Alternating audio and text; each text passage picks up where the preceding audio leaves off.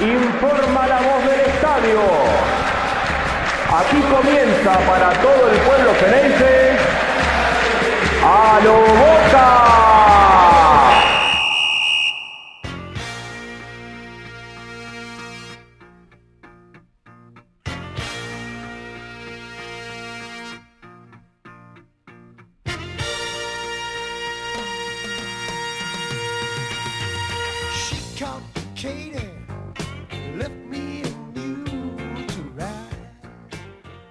Hola a todos, bienvenidos a un nuevo episodio de A lo Boca con el partido ante Santos recién terminado.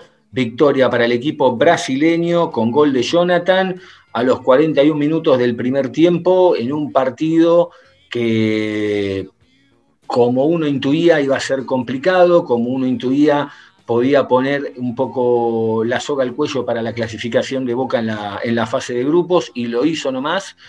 Eh, tuvo la suerte Boca de que en el otro partido entre Strongest y Barcelona haya sido victoria del equipo boliviano, pero la realidad es que Boca de golpe hace tres partidos que no gana, que pierde por la mínima diferencia y que no puede convertir en el arco rival más allá de la formación que ponga en cancha. Ángel, buenas noches, ¿cómo estás? ¿Qué tal, Diego? ¿Cómo va? Preocupado, ¿no? Qué sé yo, viste, es medio relativo. Era, era un partido que se podía llegar a, perder, creo que estaban los planes de podía llegar a perder. El tema era, creo que no, hoy no estoy tan enojado como en los partidos anteriores y creo que la fase o el grupo se definía en los, se definía con Barcelona. Le quedan, le quedan dos partidos a Boca y, y la realidad es que preocupa porque tenemos por delante unos cuantos puntos en disputa, pero ya está a la misma altura que nosotros el Santos. El Santos hoy tiene la misma cantidad de puntos que Boca. Y como decía, lo que preocupa fue raro porque lo de Boca hoy fue un equipo que fue de mayor a menor, que arrancó como para ganar el partido a los cinco minutos con una jugada de Tevez que no pudo concretar, con unas tres líneas en el equipo muy partidas a mi gusto. Por un lado la defensa, después los chicos del medio y adelante estaban lo- los, los dos puntas con Villa y Pavón y Carlos Tevez jugando de nueve, que además de salir a apretar adelante, también venían a dar una mano en la mitad de la cancha. Pero la realidad es que el nexo entre los chicos del medio y los de adelante no existió nunca, no hubo un jugador que, comande el equipo, que, agarre la batuta, que agarre la lanza, que genere fútbol, que cree volumen de juego, que sepa romper líneas de tres cuartos para adelante, no lo tuvo Boca, se fue desdibujando y, y la realidad es que hoy, habiendo quizá tenido una actuación donde se plantó mejor ante el rival y salió a buscar el partido, terminó caído derrotado igual. No alcanza con eso, digo. A ver, porque Boca eh, los primeros 15 minutos había, se había plantado como para ganar el partido y no terminó ganándolo. Mm. Eh, esto es- parece que soy reiterativo con, con lo mismo y para ganar la Copa Libertadores necesitas jerarquía. Necesitas jerarquía. Hoy Boca estuvo partido, el- los chicos no aparecieron. Mm. Obviamente que, a ver, eh, em, no los voy a contar contra Patronato porque no jugaron, pero en los partidos que, que tenían que aparecer no aparecieron y por eso siempre pido y la jerarquía para que los chicos se apoyen en, los grandes. Sí, y tampoco obviamente se le, le vamos a caer a los chicos, esto es algo que lo venimos diciendo, porque ellos son chicos, están jugando, están dando sus primeros pasos, pero la realidad es que quizá ir a jugar, a ver, era una semana, dijimos, es una semana clave para Boca, bisagra, porque por un lado tenías este partido contra el Santos, que perdiéndolo te dejaba la hornalla prendida para lo que se viene de acá al domingo. Y, como todos sabemos, se va a empezar a calentar porque la, la olla va a empezar a, hervir y va a empezar a tirar presión. Después es- hay una realidad. El domingo es un partido aparte, el Boca River es un campeonato aparte. eh, sabemos que muchas veces también depende de quién se levanta mejor, lo, lo tenés que ganar a como dé lugar. Y, también sabemos que ganándolo o perdiéndolo es una bisagra, para bien y para mal más allá de que después falte otro. Pero este es, es un partido puntual, ¿por qué? Porque es el tercero de vuelta en la bombonera, es el tercero otra vez en la bombonera en lo que va del año, pero además tiene la particularidad que si bien este Boca de la nueva gestión tiene dos empates, todavía no tiene un triunfo, y está bien, todavía no tiene una derrota, pero todavía no tiene un triunfo. Y la realidad es que la historia viene marcando que este River, desde hace años con Gallardo, más allá de esta dirigencia, en los mano a, boca, en los mano, a mano a boca lo elimina. Esa es la realidad.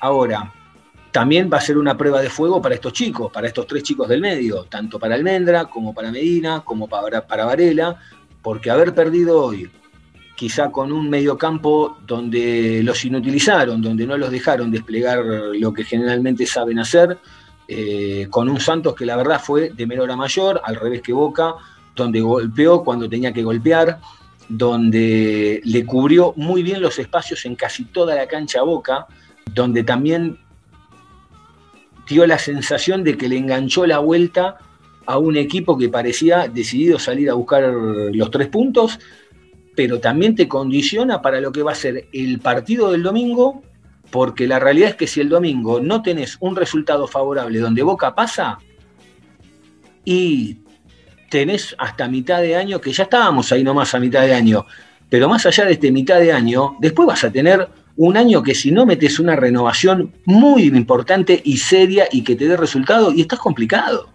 Es por eso que yo venía con bastante enojo y venía con, con enojo con Barcelona Ecuador y con Patronato porque lo venía, lo venía observando y vengo diciéndolo que a Boca le falta jerarquía, que pasaron tres mercados de pases, que no tiene, que los jugadores que trajeron están todos rotos o no están en las condiciones que tienen que estar. Hoy eh, Santos con poco, porque con poco viene de salvarse el descenso, viene de jugar el sábado o el domingo, este fin de semana, todos los titulares, todos los que jugaron hoy, bueno, terminaron acalambrados y le ganaron a Boca pegando, nada más. El gol eh, siempre y el, y el gol siempre viene por eh, un centro atrás y quedan todos pagando, quedan todos pagando. Villa viene caminando, Fabra viene caminando. Yo no entiendo cómo jugadores como Fabra, que le falta actitud, que no le pone ganas. A ver, yo entiendo que se le puede escapar uno, se le puede escapar dos. Está todo perfecto, pero no ponerle ganas. La verdad, sinceramente, esto cansa. Y tampoco aprendieron desde el consejo y desde y desde el cuerpo técnico que Boca perdió contra el mismo rival, contra la misma defensa y en la misma instancia, en la Libertadores. ¿Y aquí no hubieses cambiado? En menos de, cuatro meses. ya, Fabra, ya no, ya, Fabra no, no, se sostiene con nada. Prefiero, prefiero que lo pongan a Sandes. Porque para enojarme, para enojarme, como me, como me vengo enojando, prefiero jugar con Sandes. Prefiero jugar con Sandes y a Sandes yo no le voy a caer. Como no le voy a caer a Almendra, como no le voy a caer a Medina y como no le voy a caer a Varela porque no le voy a caer. Y ahora la tienen complicada, porque ahora Boca debe ganar el domingo, debe ganar el domingo para ganar los otros dos partidos que le quedan en la cancha de Boca, porque si Boca pierde, ¿cómo haces para ganarle a los bolivianos? ¿Cómo haces para ganarle a Barcelona de Ecuador? Que Barcelona de Ecuador se va, se va a jugar la, la serie. Y ahora como está la mano no creo. Está bien que están tres arriba, pero no lo creo. Todo depende también de cómo, cómo Boca, Boca estuvo, Boca, Boca, dejó, Boca dejó la clasificación en Barcelona de Ecuador. Alfaro lo mataron por menos, por menos, porque Russo lo fue a empatar y no lo empató, lo perdió. Armó el equipo para empatar y lo perdió. Mm.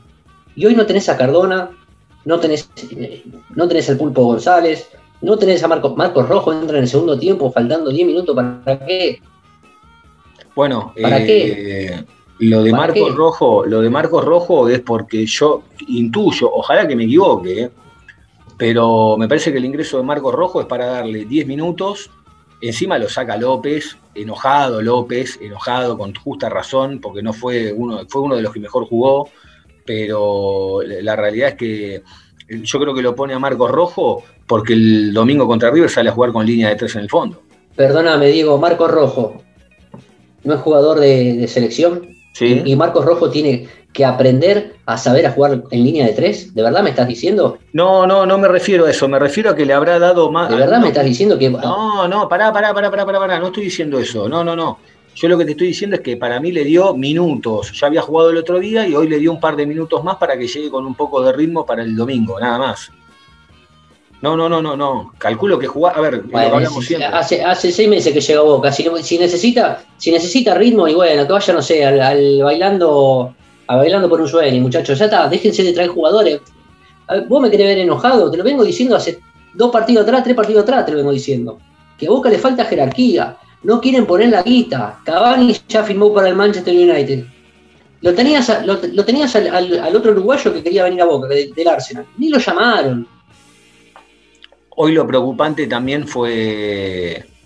Lo preocupante fue lo- los cambios. Los cambios hoy del técnico realmente no, no los entiendo. No, no, entiendo ni los cambios ni en el momento, porque la verdad que poner jugadores faltando 10 y 4 minutos, la verdad que es, la verdad que es perder la brújula. Más allá de que haya estado Somoza, de que lo hayan echado al técnico de Boca y al técnico Adiris, a- al técnico de- del Santos. Eh, después hay un párrafo aparte también para el referee que para mí cobró muy mal para los dos lados. eh. Cobró mal, fue un desastre, dejó pegar. Ah, se- no, no, no, ah, no, Ángel, Sí, perdón. está bien, Hay- igual, hay dos jugadores de ellos que no tendrían que haber estado en la cancha hoy. ¿eh? Hay dos jugadores de ellos que no tendrían que haber estado en la cancha. Para ya mí. está, sí, eso, eso estoy totalmente Para de acuerdo mí. con vos. Pero, ah, bueno. estoy totalmente de acuerdo con vos. bueno, pero Boca no juega nada. No, no, no, no juega nada. No, no estoy Boca no juega nada. Pero, pero la verdad que lo, lo de los cambios del técnico no lo entiendo. No, Russo se sostiene, yo creo que Russo se sostiene por dos motivos. Una, porque no hay gente en la cancha, y la otra es porque hay una sociedad entre el cuerpo técnico y entre. ¿Por qué no quieren poner guita para traer otro técnico, muchachos? Digan la verdad. No, no, no, no, porque, no, para mí no es eso. Para mí es porque es la única manera que tiene el Consejo de Fútbol de manejar el equipo de primera, porque si te viene otro técnico no te va a dejar meterle mano, lo va a querer manejar él. Para mí es claro como eso. Entonces que no lo maneje más porque no sabe. no- no.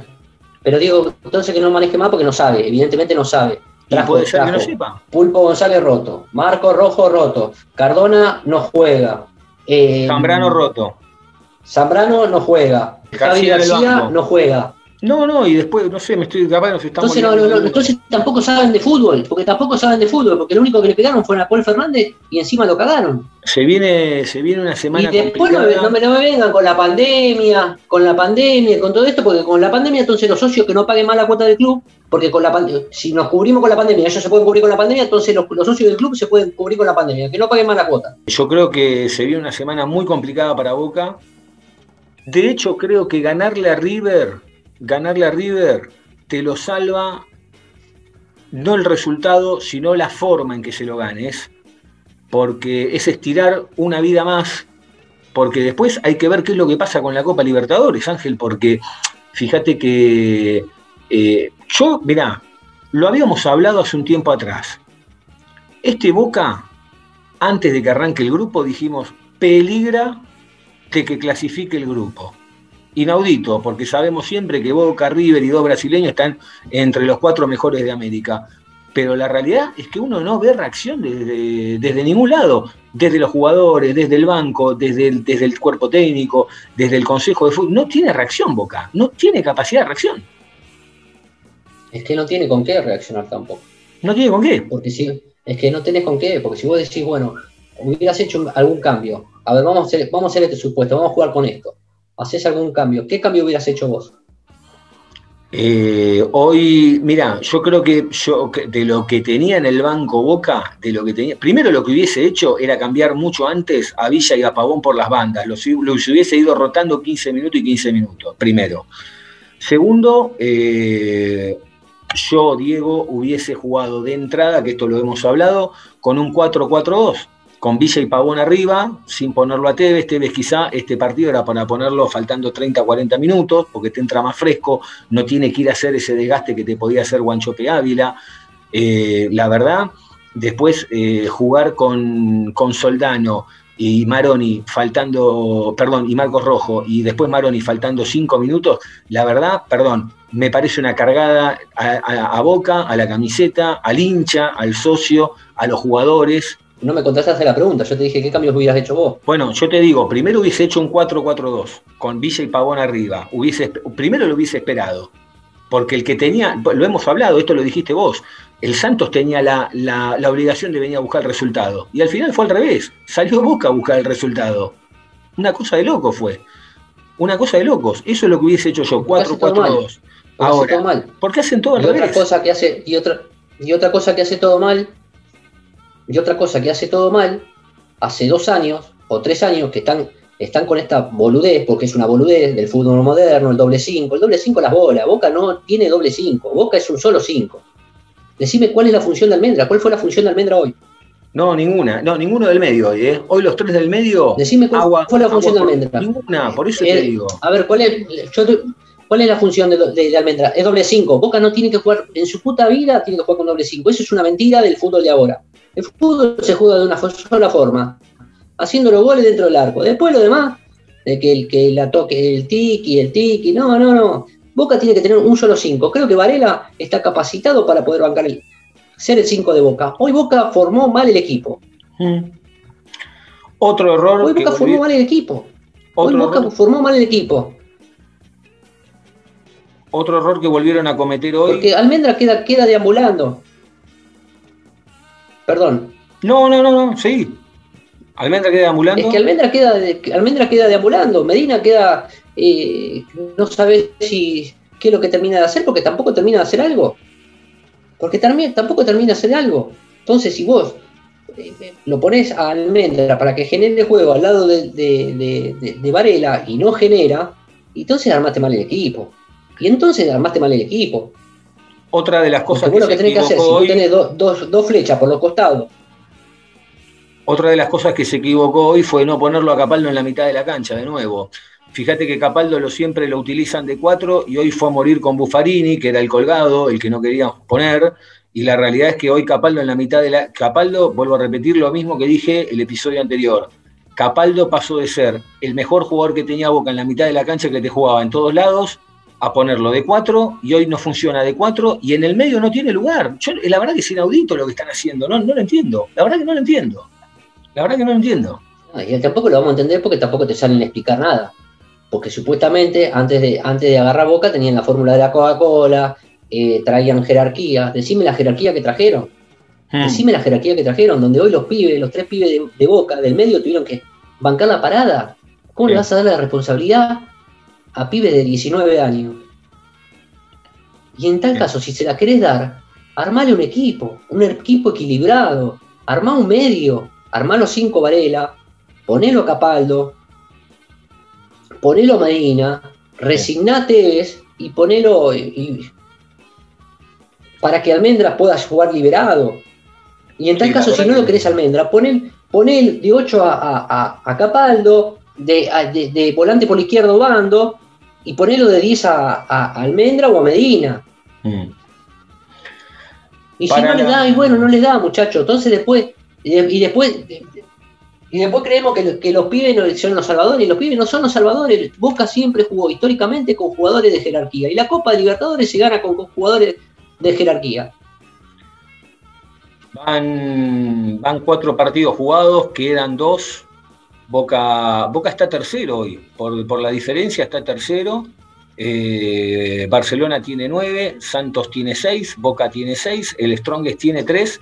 Boca todavía debe jugar con el Strongest, pero Boca recién por la Copa Libertadores juega el próximo, este jueves no, el, perdón, el jueves 20 de mayo a las 21 horas, de local en la bombonera ante el Barcelona. Y el martes que viene, el 18 de mayo, el Strongest recibe al Santos en la altura y ahí es donde van a tener que tirarnos un centro para llegar más o menos tranquilo a ese partido y ni hablar de que hay que ver qué es lo que pasa el domingo ante River, porque el partido con River es una bisagra, guste o no guste es una bisagra y, sabemos que, de hecho, me parece que de perderlo River, River se levanta más rápido porque con Boca tiene 100 millones ya ganados, no, no, pero me parece que uno más a este Boca lo, lo desploma, lo desploma para el resto del año. A ver, yo no voy a. estamos hablando sobre supuestos, ¿no? Yo creo que a cualquiera de los dos perder este superclásico lo, deja fuera de la Copa de la Liga y le va a doler. A cualquiera de los dos le va a doler y de la misma forma le va a doler. De la misma forma le va a doler y de la misma forma van a festejar el ganador de, de ese partido.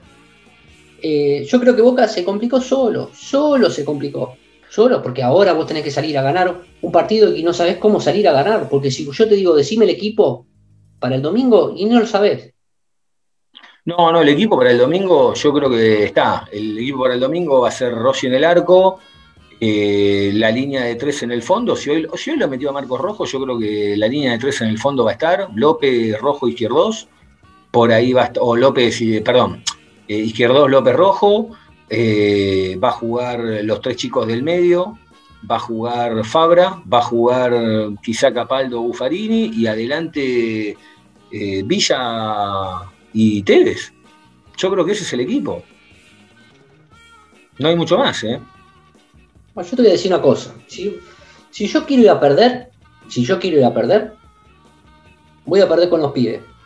Mm. Te pierdo con línea de tres, como vos bien decís. El arquero, indudable, indudable, como llegue, si llega el jueves, ya le pongo los guantes y ataja. Andrada. Ataja, Mm. ataja. Banco esa línea de tres que vos decís. Por, la- por el lateral izquierdo lo voy a poner a Obando, por el lateral derecho le pongo a Capaldo, los tres del medio, Tevez y Villa. Listo, ya está. Mucho no hay que pensar. Mucho no hay que pensar. Porque Sí, caerle otra vez que- a Fabra, sí, Fabra es un, es un tonto. No, Fabra. Fabra, Fabra, volvemos, yo vuelvo a repetir lo mismo que, que vengo diciendo. Hace cinco años que Fabra juega en la primera de Boca. Cinco años que Fabra juega en la primera de Boca. Y da la sensación que todavía estamos esperando a ver cuándo explota. o sea, que vos me digas, te lleva un semestre, te lleva un año acomodarte, genial, te puedo entender. Pero a partir de un año en adelante, vos tenés que hacerte dueño y patrón de tu sector. Pero no lo es. La verdad que no lo es. Entonces, a ver, uno lo ve a Izquierdos y lo ve a López y ya sabes que son, No, dos- son, es inexplicable. Son amo y patrón de, de su sector, como, como hay otros jugadores. La verdad que lo de Fabra realmente no, no lo entiendo, no está motivado, no tiene ganas, la verdad, no, ni me importa ya tampoco. La verdad que no me importa tampoco. Porque uno tiene una, una tolerancia, una paciencia, pero la realidad es que, vuelvo a repetir, hace cinco años que juega Fabra en la primera bien. boca. Diego, pero. Está bien, Diego, con más razón. No tiene que jugar. Ya lo tienen que colgar. Ya lo tienen que colgar. A ver, lo colgaron a Rofo. Sí, Lo sí. colgaron a Paul Fernández. Sí, lo sí. colgaron a Guanchope. ¿Por qué no Mm. lo cuelgan? Cuélguenlo, muchachos, ya está. Sí, Prefiero sí, perder sí. con Obando. Prefiero perder con Capaldo. Prefiero perder con, con Medina. Prefiero perder con Almendra. Prefiero perder con Tevez. Y prefiero perder o con Villa o con Pavón. Mm. Sí, sí, sí. Prefiero perder con esto. sí. Prefiero perder de pie. Mm. No con, con- con- con gente que es boluda. ¿Cómo la ves para el domingo? Poca gana. Yo te lo canté hace cuánto te lo canté. Te canté Sí, cuando sí, se sí. la complicaba a Boca la, la Copa Libertadores, ¿cuándo te la canté? La semana pasada, cuando fue con el Barcelona. Antes del Barce- antes de, de que pasara el partido, lo canté. Sí. Bueno, yo prefiero perder, si es que Boca pierde, que para mí no va a perder Boca. Para mí Boca no pierde. Yo te dije con cuándo perdía con River, pierde con la Copa de Argentina. ¿Algo más que te haya quedado por decir, Ángel, de hoy? La verdad es, es, es triste eh, ver cómo, cómo tiraron todo, todo esto por la borda, es triste. Porque lo tiraron por la borda, está mal planeado. Sí, porque al final el otro día, con los chicos en patronato, yo entiendo que Boca necesitaba un recambio un poco para darle descanso a estos jugadores, pero la realidad es que hoy no. eh, la falencia de Boca futbolística fue, fue una ausencia total. La verdad que fue una ausencia total desde Y los tampoco, jugadores. podemos, y, tampoco, po- y tampoco podemos decir que el físico no le funcionó porque estuvieron No, cansados. corrieron todos, corrieron todos. Hasta Buffarini, te estoy diciendo, faltando 5 o 10 minutos salió a correr una pelota que parecía que no llegaba y la alcanzó. No, no, no. Hoy lo de Boca fue futbolístico, no, no, hay, no hay respuesta. La verdad es que no hay respuesta, no hay un conductor, no hay uno que genere fútbol. Aparte estamos hablando de uno que genere fútbol, cuando tenemos que por lo menos tener dos o tres que generen fútbol. No los tiene, no tiene, no tiene delanteros que, de tres cuartos para adelante hagan la diferencia, no te pasan un jugador. Hoy a Villa lo volvieron a marcar y lo marcaron bien, a Pavón le hicieron lo mismo. Tevez estuvo tapado por todos lados, algún que otro remate de boca desde afuera del área, pero no mucho más. Pero quiero, quiero más colombianos. Villa hoy, hoy fue un desastre. ¿Hace cuánto que viene siendo un desastre? Y después te clava un gol y te mete un bailecito y le decimos, hoy qué grande Villa, qué grande Villa. Hoy Villa es una murga. Hoy Villa es una murga y nos lo tenemos que sacar de encima, porque es un tipo que casi, mete un, casi comete un penal, volvió caminando en el gol, a lo mismo que Fabra. Entonces esos tipos no los quiero ver más. Bueno, Ángel, vamos a, vamos a terminar acá y ya en un ratito voy a estar hablando también con Jonathan a ver qué, qué opinión tiene de lo que le dejó este Santos Boca de hoy. Así que bueno, vamos a ver qué es lo que pasa el domingo y después post partido el domingo seguramente estamos comentando a ver qué, qué quedó del Boca River. Dale, Diego, Una- nos vemos, cuídate. dale, te mando un abrazo. Ahí estamos despidiendo a nuestro compañero Ángel y ya lo tenemos conectado a Jonathan. ¿Cómo estás? Hola Diego, ¿todo bien? Bien, todo bien. ¿Todo bien? ¿Cómo lo viste? Ponele, ¿no? Qué difícil, la verdad, ¿eh? qué difícil. Porque vos veías las otras derrotas y tenía, la verdad que teníamos atenuantes para todas. Si bien fueron algunas complicadas, pero vos decías, bueno, con Barcelona, eh, en equipo mitad suplente, para empezar a hacer recambio físico de piernas. Contra Patronato, un equipo alternativo para la seguidilla que se viene ahora.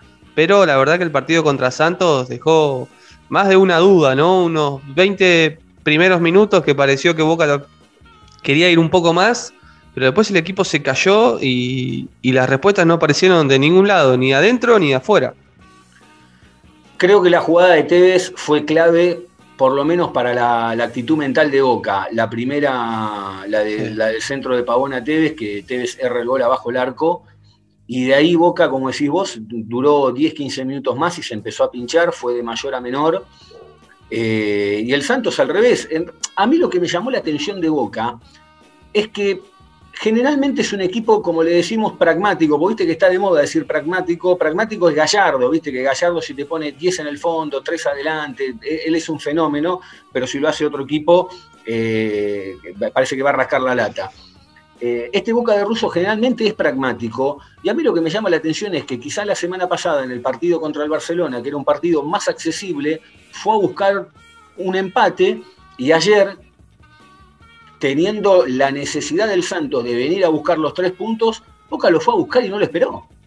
Sí, sí, lo fue a buscar tal cual, intentando dominar la mitad de la cancha con los tres chicos, un Varela que me parece que es lo único que se rescata por la regularidad de principio a fin, con la precisión en sus pases, eh, también los kits, la buena lectura, pero que no lo acompañaron Medina y Almendra.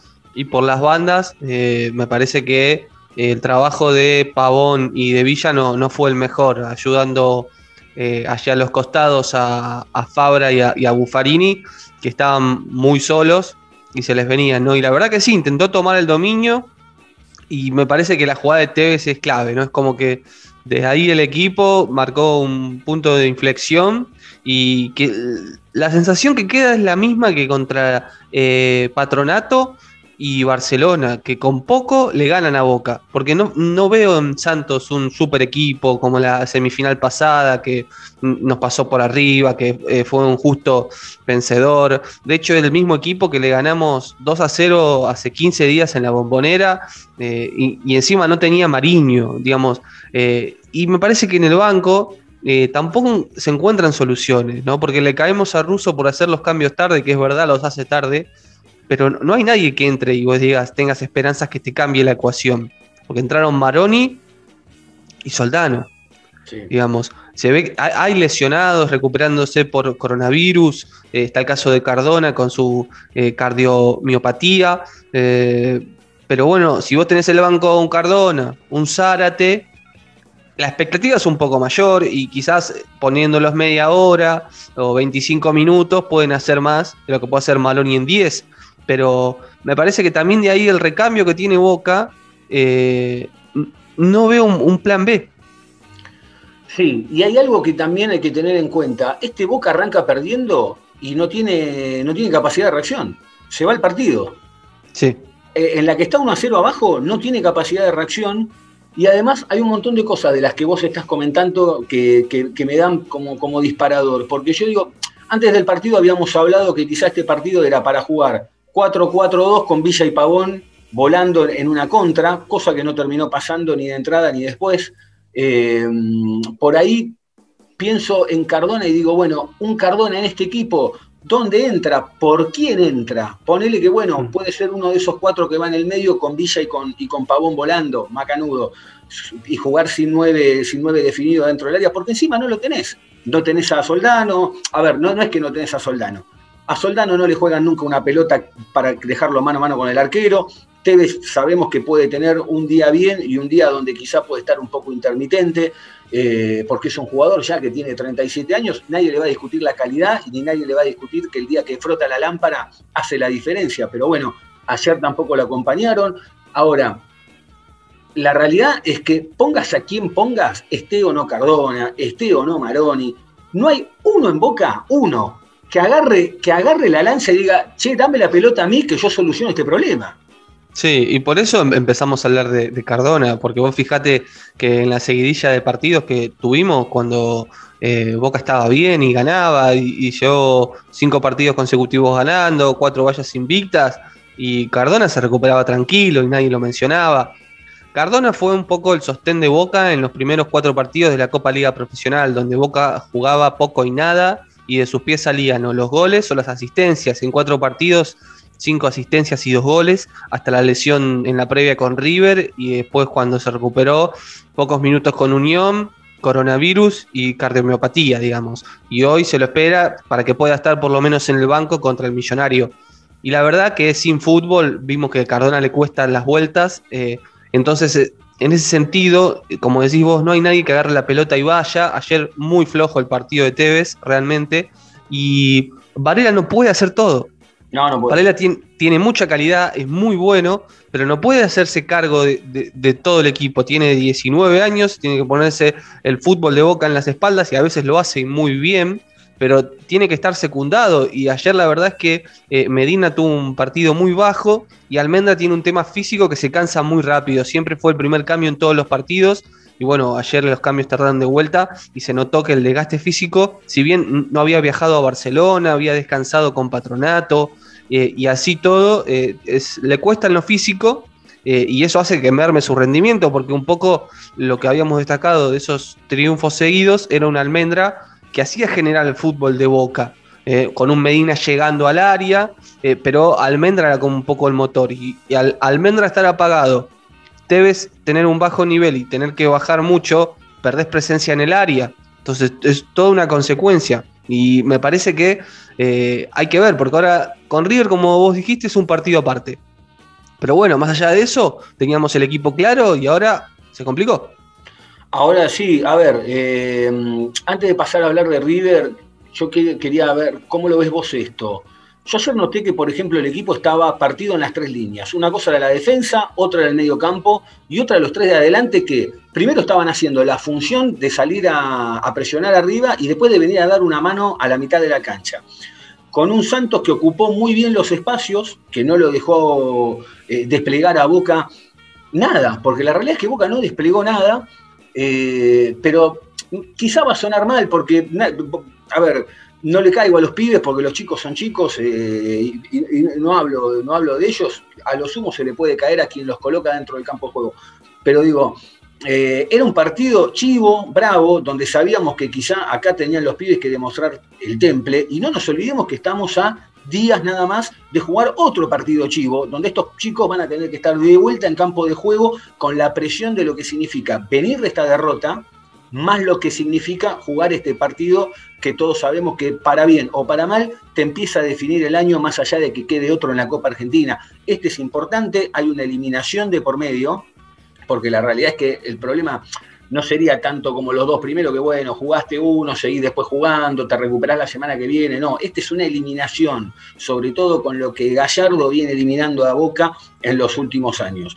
Entonces, es me parece que es demasiada presión para los chicos. Por otro lado, también me parece que eh, eh, no sabemos cómo está el Pulpo González para jugar. Campuzano últimamente es más suplente que los suplentes. Eh, ayer se lo vio de vuelta Marcos Rojo, que entró 10 minutos, y la, y la verdad, Marcos Rojo es un jugador que con la chapa y el rodaje que tiene, tiene que llegar a Boca y ser Samuel. Y ser Samuel en su mejor momento. Pero la realidad es que lo único que me acuerdo ayer de Marcos Rojo es que metió la, la primera que fue a cortar, una, una jugada intrascendente, eh, salió a la posición del número 4 a ponerle el pie eh, en la cara a un rival.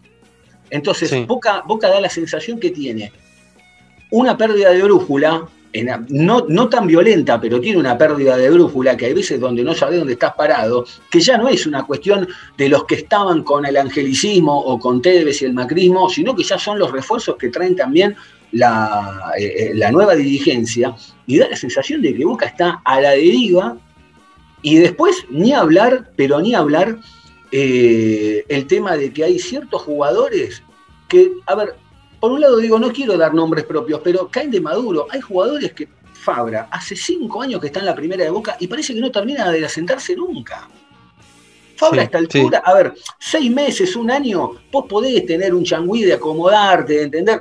Fabra no, cinco años no se acomoda nunca. Eh, Pavón ya a esta altura tendría que llegar a Boca y, jugar con la chapa, más allá de que uno lo ve como un pibe o algo, pero Pavón jugó muchos años en la primera de Boca. Y así te puedo nombrar un montón. Sí, me parece que a este Boca le faltan jugadores inteligentes. Digamos, vos viste dos ejemplos claros de eso. Eh, Boca quedó eliminado contra Independiente del Valle en 2016 y los laterales eran Jara y Fabra. Y quedó eliminado de la edición 2020 este año contra el Santos y los laterales eran Jara y Fabra. Y Fabra sigue jugando y lo renovaron hace poco. A mí me parece que es un jugador que tiene una calidad extraordinaria, pero me parece que eh, ya se le pasó su tiempo en Boca. Realmente eh, yo creo que como jugador integral es mucho mejor que más, pero que a veces parece que no entienden dónde está jugando realmente, eh, en la intrascendencia que, que lo hace, porque vos ves a, Buffarini que corre, que mete, que empuja, que por lo menos le pone ganas, ¿entendés? Que después, desde lo, eh, si querés, desde lo que él tiene co- como para dar con el fútbol, no le sobra mucho, pero lo suple por el otro lado. Y Fabra es totalmente lo opuesto. La duda en la previa era Buffarini o Capaldo. Decíamos, Buffarini sabe el puesto, tiene oficio, lo conoce mejor, la pasó muy mal Buffarini por sus deficiencias propias y porque el equipo no lo ayudó. En la jugada del gol de Santos, el que termina haciendo el gol, Felipe Jonathan entra solo por la derecha, pero completamente solo, sin que nadie lo siga. Entonces, los volantes que están, estaban metidos como interiores y los extremos que no bajan para retroceder como sí lo hacían, y lo hacían bien porque eh, lo hacían cuando tenían que hacer, acompañado, en bloque, es un tema de conjunto, es un tema de funcionamiento de equipo, pero también de niveles individuales. Me parece sabés- que todo... Sí. No, no, no, termina, perdón. No, que todo eso lleva al resultado que vimos y, y que a futuro yo no veo un equipo con muchos cambios. Porque en el banco no hay alguien que se imponga. No, eh, vos sabés que hace un ratito lo hablábamos con Ángel. eh, en el gol que hace Santos es todo, está todo mal. Fabra pierde la marca y no sabes si va a buscar la, la pelota o al jugador. Izquierdo llega tarde porque confía en Fabra. López pasa de largo y es verdad que por el lado de Buffarini, pero ya es el último en la jugada, también pierde, más allá, un, un párrafo aparte que lo quiero decir de nuevo, el gol de Jonathan es un golón, es un golón. No, es un golazo, es un golazo. bien de brasileño que parece que le va a pegar con la derecha y, y- y termina cambiando la pierna, la verdad que es fantástico el gol que hace. Eh, ahora, lo que es cierto que quizá tanto Buffarini como más pueden ser más limitados, pero la realidad es que por lo menos, esta es mi visión, eh, no quiere decir que sea así, eh, da la sensación de que por lo menos desde el minuto que entran hasta el que salen, están jugando con seriedad. Más allá de las limitaciones, juegan con seriedad, cosa que a veces no le pasa a Fabra. Fabra parece que juega con una displicencia, está lo mismo correr lo que no. Antes decíamos, cuando llegó a Boca decíamos, no, marca bien, che, qué bien que pasa el ataque. Eh, en la época de Guillermo brilló, pero la realidad es que ahora no ataca, no marca, no defiende, no mira, no nada. Y ya no es un partido, es un montón de tiempo. Cada tanto se le eh, Boca parece que depende de un milagro, Boca parece que está esperando todo el tiempo en el medio del desierto que un día llueva. Esa es la realidad.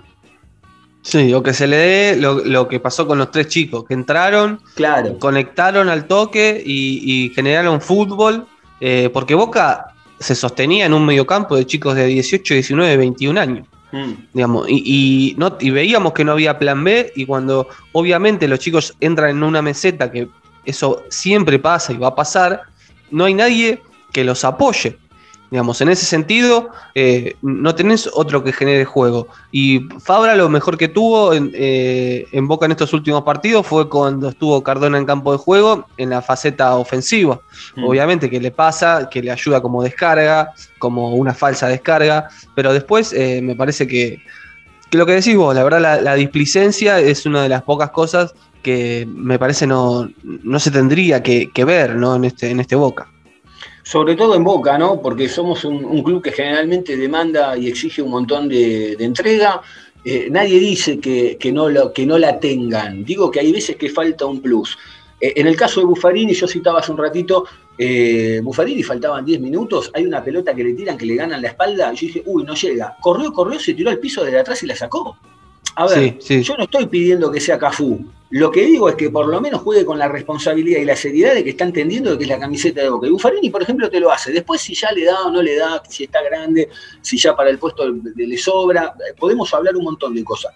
Ahora, respecto a lo que viene el domingo, acá no creo que haya muchos cambios. Ahora, me llamó la atención que lo haya puesto un rato ayer a, a Marcos Rojo y me parece que puede, salvo que lo haya hecho para despistar, me parece que Marcos Rojo podría ser de la partida con línea de tres y después creo que podría llegar a sacar a Pavón. Ayer Villa y Pavón, la verdad, se pelearon por no jugar el domingo.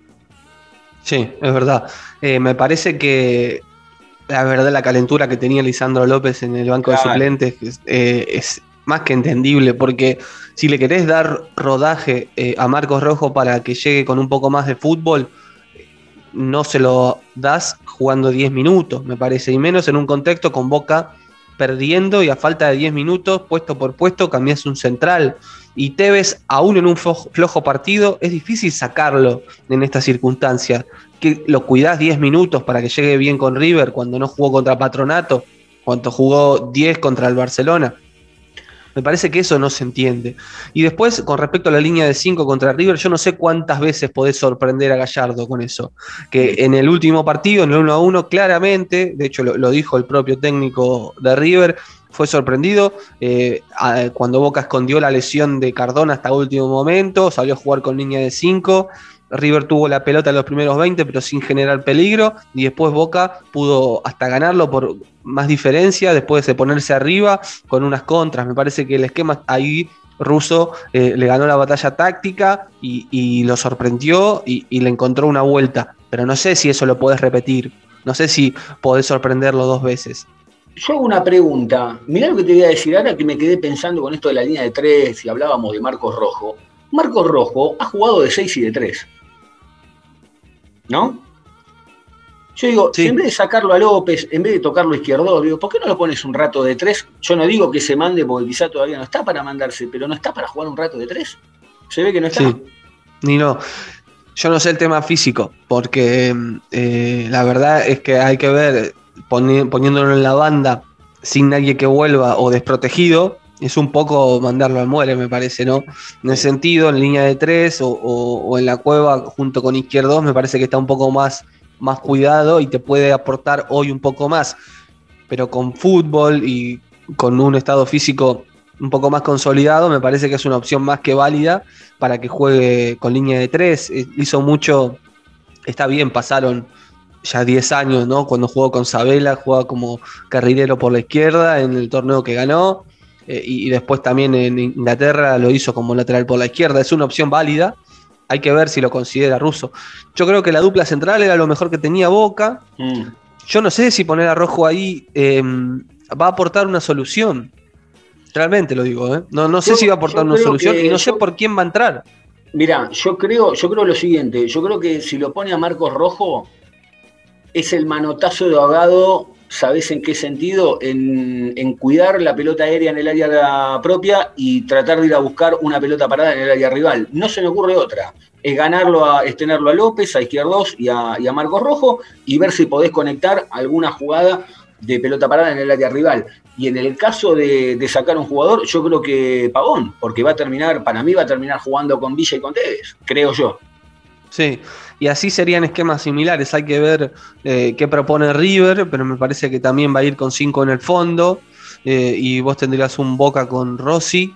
Yo creo que ahí se metería Capaldo, eh, que jugó Hablando mejor con Rossi, línea cinco. habla- Sí. hablando de Rossi, ¿qué novedad hay de Andrada? Andrada eh, va a volver a la Argentina a la 1 menos 20 de la mañana del miércoles, eh, de miércoles para jueves, digamos. Eh, así que va a tener que tomar un avión hasta Panamá y de ahí hace escala hasta Buenos Aires porque no hay vuelo directo a la Argentina. Yo pensé que le iban a mandar un charter realmente, pero Bueno, parece que va a tener que que se hacer cayó.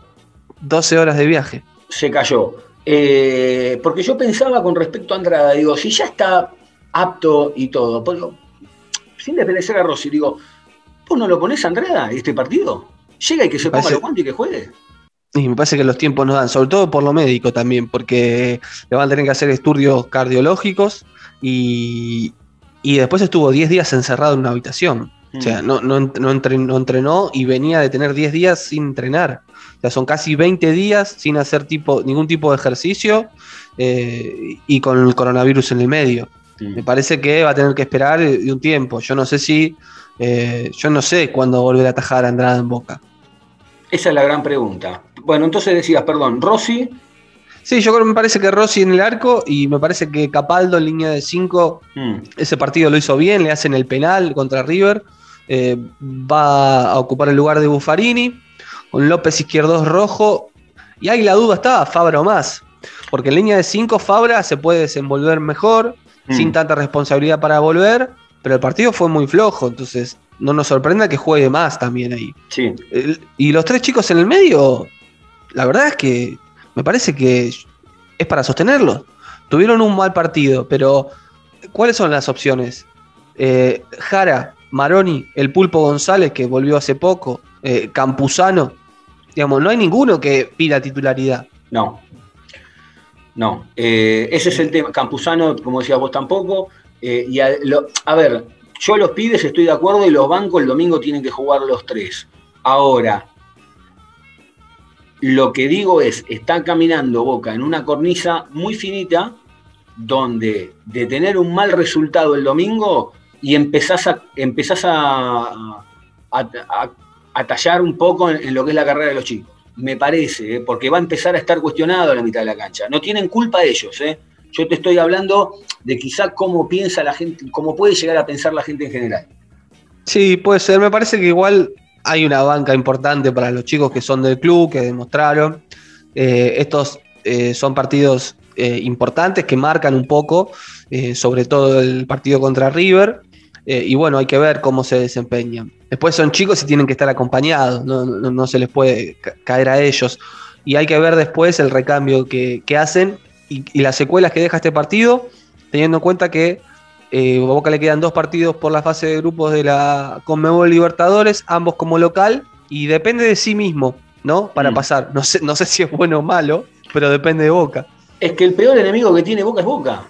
Eh, Esto es algo que es recurrente y, y que, y que parece ser parte de, de este, de este nuevo proceso, porque yo, a ver, eh, yo cuando, capaz que me equivoco y si me equivoco corregime, yo cuando hago la lectura global digo, bueno, ese Boca que agarra Miguel con las siete fechas y sale campeón, era un Boca que le acomodó una o dos cosas con la llegada de Paul Fernández, pero la solidez y la base de, que sea un Boca duro y que se había convertido y acostumbrado a ganar, eh, venía de, la, de, parte de Alfaro más allá de alguna derrota.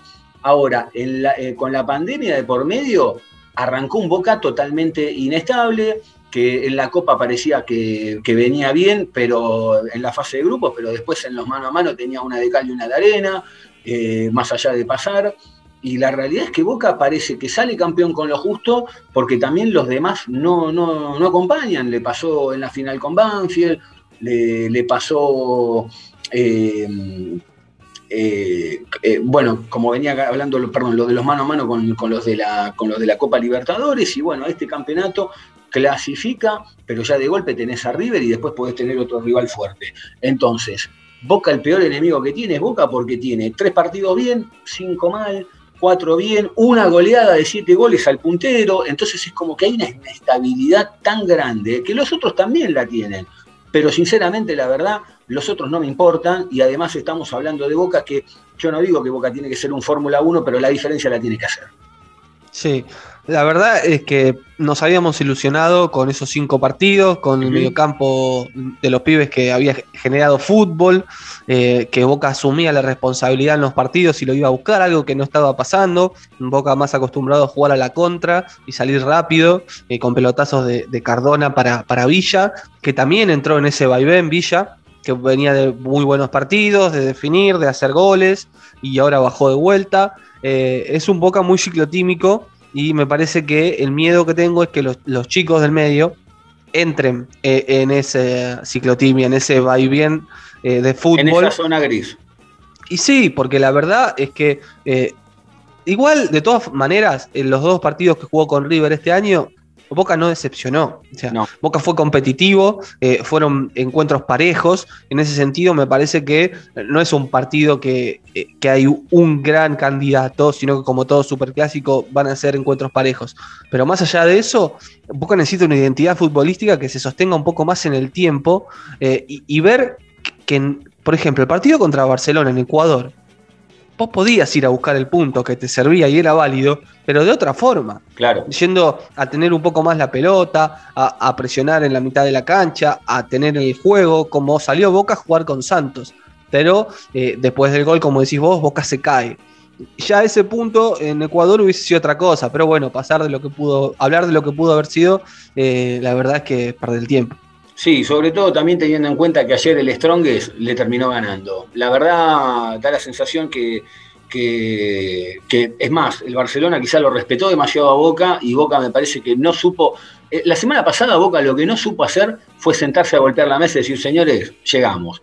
Pero bueno, eh, le quedan dos partidos donde va a tener que reacomodarse, donde va a tener que sacar puntos para clasificarse y después, bueno, a mitad de año, como venimos diciendo, si a mitad de año, después de tres mercados de pases, no hay una buena renovación, Boca no rompe el chancho y empieza a traer, pero no jugadores caros o, o- o sí que lo sean, jugadores que entiendan lo que están jugando y dónde están jugando, va a ser muy difícil.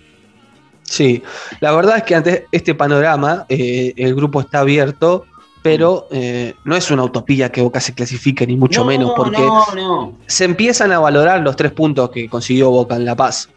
Mm. Porque fíjate que eh, ahí le ganó eh, de Strongest a Barcelona y ahí tiene que ir Santos, que a los equipos brasileños les cuesta mucho la altura.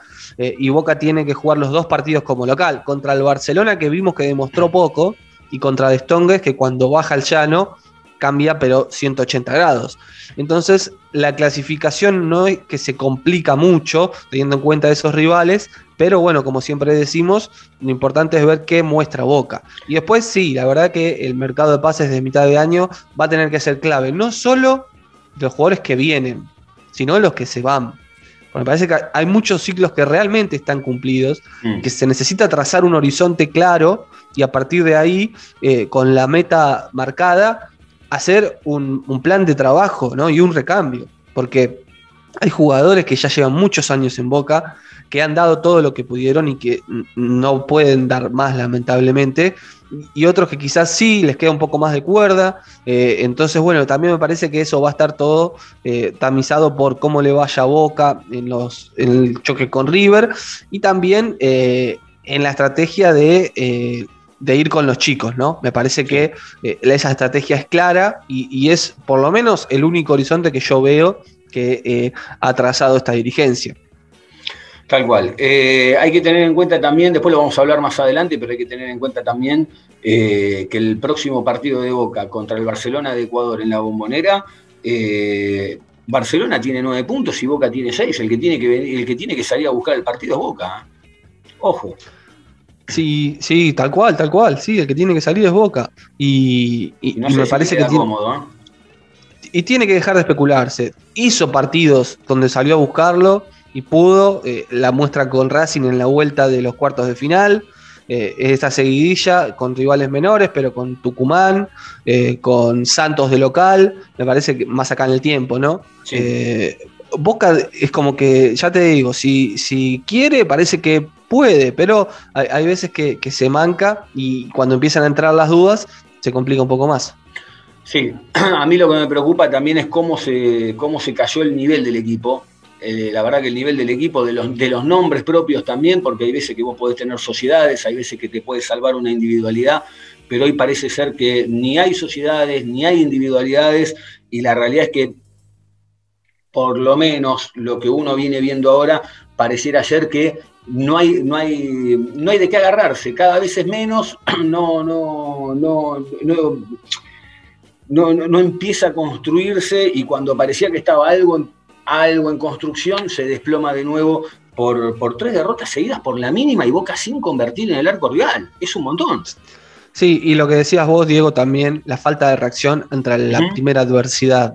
Sí. Que recordemos que eh, eh, Boca hizo los goles en los clásicos de este año, hizo el primero los goles, ¿no? Eh, en el primero, en el 2 a 2, se lo dan vuelta y después Cuando Sí. se quedó River también con 10, lo pudo empatar gracias a una muy buena jugada de Tevez y la gran definición de Villa. Pero estar en adversidad en este tramo que vemos que le está costando a Boca y esa circunstancia puesta en la mesa en un clásico el domingo, en este contexto puede ser difícil. Porque Mm. de dónde sacás argumentos eh, anímicos y futbolísticos para dar vuelta a la historia eh, o por lo menos igualar las fuerzas. Entonces, eso es un poco lo que más preocupa hoy de Boca. ¿Algo más que te haya quedado, Jonathan? Bueno, me parece que hay que estar atentos eh, a lo que viene. Seguramente estaremos hablando en los próximos episodios antes del partido del domingo. Eh, el equipo que pone Boca, cómo llega el rival también a tener en cuenta con, con muchas bajas. Eh, vemos si son muchas bajas o no, con un jugador casi descartado y otro reservado para que llegue bien al, al domingo y hablar un poco mm, de lo que eh, va a ser la batalla táctica de ese partido. Me parece que es interesante eh, plantear eh, qué equipo va a poner ruso y me parece que bueno queda pendiente también para un análisis más profundo en otro momento el tema de los cambios, ¿no? que es reiterado, pero no por eso deja de ser importante.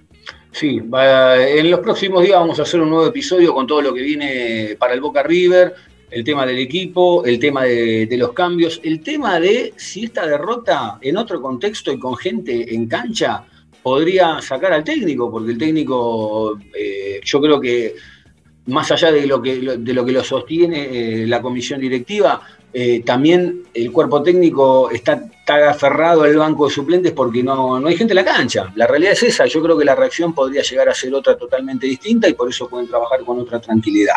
Pero bueno, en, en los próximos días vamos a estar haciendo un nuevo episodio y vamos a estar con todo lo que es la previa de- del Boca River. Jonathan, eh, un abrazo grande y bueno, estamos en estos días nuevamente con más de, de Boca para el Boca River. Abrazo grande y hasta cualquier momento. Muy bien, ahí estuvimos, Ángel Garay, Jonathan Carr, quien les habla, Diego Cesario. Recuerden que nos pueden encontrar en las redes sociales, a lo Boca Podcast en Twitter, en Instagram y en Facebook también. El Twitter de Angelito es pie, arroba pie de ángel, el de Jonathan Carr es arroba Car Johnny, ¿no? ¿Estamos Así es, así Sí, estamos. Sí, sí. Instagram, Twitter. Muy bien, arroba Johnny en Instagram y Twitter. Y el mío es Diego Cesario con doble S. Así que bueno, nada, los esperamos la próxima. Que anden bien.